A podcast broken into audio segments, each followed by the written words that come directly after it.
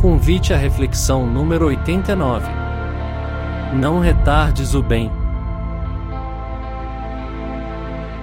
Olá, amigos, olá, amigas. Espero que estejam todos bem.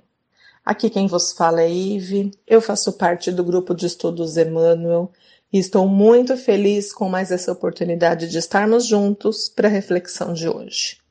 Essa reflexão tem como base o capítulo 16 do livro Estude e Viva de Francisco Cândido Xavier e Valdo Vieira. O título é Não Retardes o Bem. Nesse capítulo, que foi ditado por Emmanuel, ele nos assevera a respeito da importância de observarmos quantas dádivas a natureza, as plantas e os animais nos ofertam todos os dias, para que possamos trabalhar e usufruir desses benefícios para o nosso enriquecimento pessoal, físico, emocional e moral. São, na realidade, presentes de Deus. O sol que não nos cobra seu brilho, a chuva que não nos pede nenhuma retribuição, assim como o vento, o perfume das plantas e o carinho e a atenção dos nossos irmãos menores, os animais. Emmanuel nos aconselha nesse capítulo que façamos uma observação das dádivas que recebemos e que de alguma forma possamos trabalhar no nosso dia a dia no exercício do bem maior e não percamos nenhuma oportunidade de estarmos sempre auxiliando minimamente o próximo. Podemos observar assim que tudo o que temos nesse plano, por força da lei universal, na realidade não nos pertence, pois são ferramentas e atributos que Deus nos concede por consignação enquanto estamos encarnados nesse planeta. Faz parte de quem está na matéria achar que possui alguma coisa. Nós não possuímos nada. O único patrimônio que nós temos é o espiritual. Esse nós levamos impresso em nossa alma em todas as nossas encarnações. Todos os bens materiais da nossa vida, eles pertencem a Deus que nos empresta visando o nosso enriquecimento espiritual. A posse material ela é transitória. Todos os dias pessoas perdem fortuna, pessoas adquirem fortuna. Isso pode ser inclusive de uma forma para outra, de uma hora para outra. Mesmo os espíritos que estão desencarnados e que habitam o nosso orbe podem ter a sensação de posse, como se fossem impressões e apegos que tiveram na época em que estavam vinculados diretamente na carne. Podemos atentar que toda a criação fica à nossa disposição, pois representamos o ápice da vontade e dos desígnios de Deus, como herdeiros e usufrutuários das benesses manifestadas aqui na Terra. Como o acaso não existe e tudo tem um propósito real, então nós poderíamos entender, sem que haja nenhuma exceção a essa verdade, que as coisas ao nosso redor possuem sempre uma razão de ser, com a finalidade de nos servir, em qualquer circunstância, para que possamos trabalhar sempre com o objetivo de progredir e evoluir rumo ao nosso Criador. Aparentemente, isso poderia ser encarado como um prêmio ou reconhecimento, o que nos colocaria numa posição privilegiada. Mas, na verdade, isso implica em mais responsabilidades para que tenhamos oportunidade de retribuir todas as aptidões e créditos que nosso Pai Maior nos confiou. Ao contrário daquilo que se manifesta, esse suposto prêmio representa responsabilidades. Responsabilidades essas que vamos angariando para que possamos crescer cada vez mais com nosso aprendizado, como nos foi ensinado na parábola dos talentos que Jesus nos deixou como lição e que ficou registrada nos evangelhos. Qual será o tipo de enriquecimento que Deus visa para nós? O enriquecimento material ou espiritual? Então vamos juntos entender os desígnios de Deus. Possuir bens materiais nos é lícito, desde que não acumulemos em demasia, pois com o tempo eles se degradam.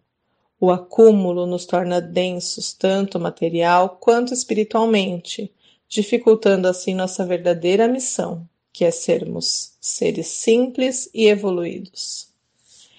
Deus nos empresta bens materiais para que possamos aproveitá-los no ensejo de sermos úteis na forma de crescimento, utilizando-o com inteligência, pois é preciso plantar hoje para colher amanhã. Se só os utilizamos para o nosso progresso material, estaremos caindo no desperdício. Esse nós teremos que dar conta em algum momento. Então vamos refletir e verificar se aquilo que foi acumulado é o resultado das tarefas honestas e de caráter ético, ou se ao adquiri-los houve lesões significativas, culminando no prejuízo que grupo de seres viventes sofreram às custas de mesquinharias e injustiças de outros, causando verdadeiras tragédias. Tais tragédias elas acabam cada vez mais contribuindo para a engoda de débitos contabilizados às pessoas que corromperam suas missões com propósitos egoístas, em detrimento da felicidade que outros poderiam ter alcançado.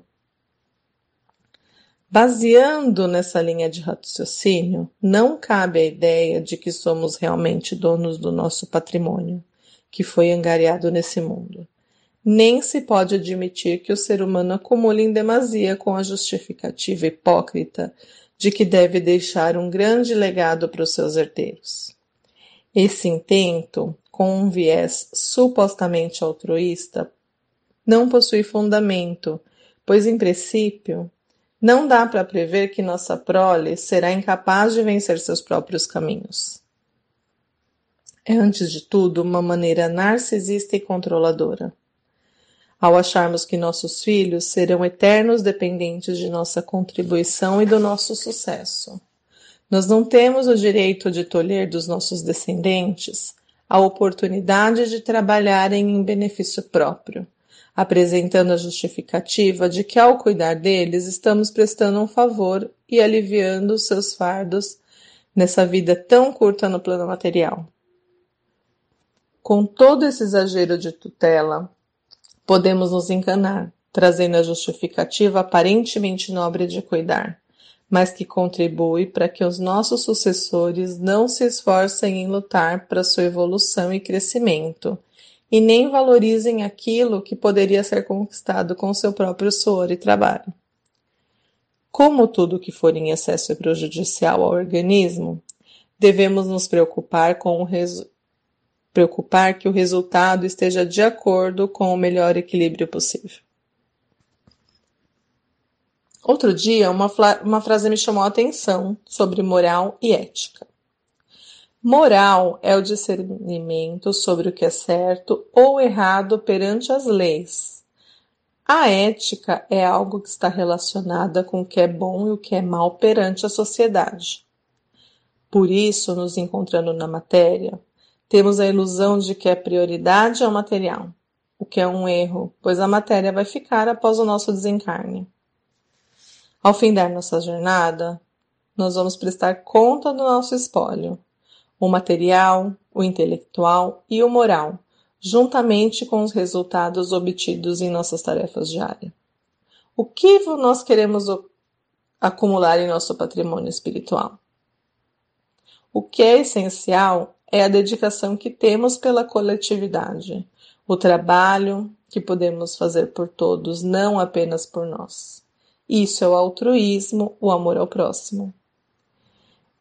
Devemos então, em vida, através desses bens adquiridos com a ajuda de Deus, beneficiar o próximo, ampará-lo, oferecer consolo para abrandar suas trevas, insuflando esperanças através de uma palavra amiga, acolhendo com um abraço, ou mesmo através de um carinho material aqui ou acolá, esse companheiro exausto e atormentado. Qual será, então, o caminho para atingirmos a verdadeira paz interior? Um dos caminhos é não taxar a bondade com impostos de gratidão, pois o amor verdadeiro não cobra pedágios, seja quem for que possa estar re recebendo esses nossos esforços. A caridade pura é se doar sem esperar nada em troca, sem esperar alarde nem gratidão, sem se expor ou expor ao próximo que se encontra em uma situação de vulnerabilidade. Sempre haverá uma oportunidade de oferecer ajuda ou um auxílio dentro de nossas imperfeições e do nosso caminho evolutivo. Quando ofertamos um auxílio, é quase que inevitável que esperemos uma recompensa. E é aí que nós já perdemos, como diz o Evangelho, a oportunidade de ter feito a verdadeira caridade. Emmanuel nos alerta: não retardes do bem. E é exatamente isso: fazer o bem sem olhar a quem, sem esperar algo em troca. Emmanuel diz que devemos ajudar com a alegria de quem honra com a faculdade de acrescentar as alegrias de que Deus dotou o universo.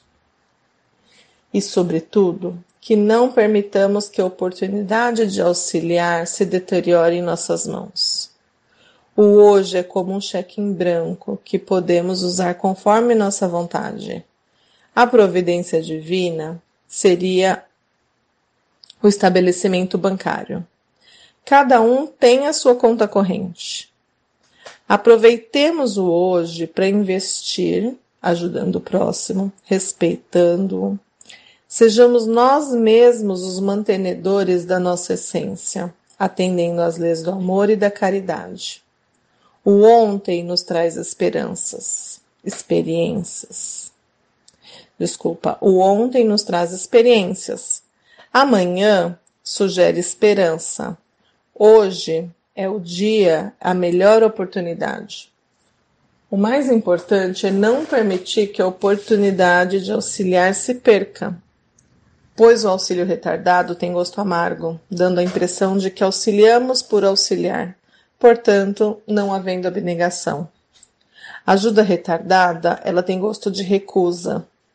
Emmanuel nos faz uma analogia assim: que é igual a uma, re uma refeição que foi servida tarde, em horário indevido, já não está apropriada, não tem o mesmo sabor, o sabor aos olhos de Deus, pois a atitude já perdeu seu benefício.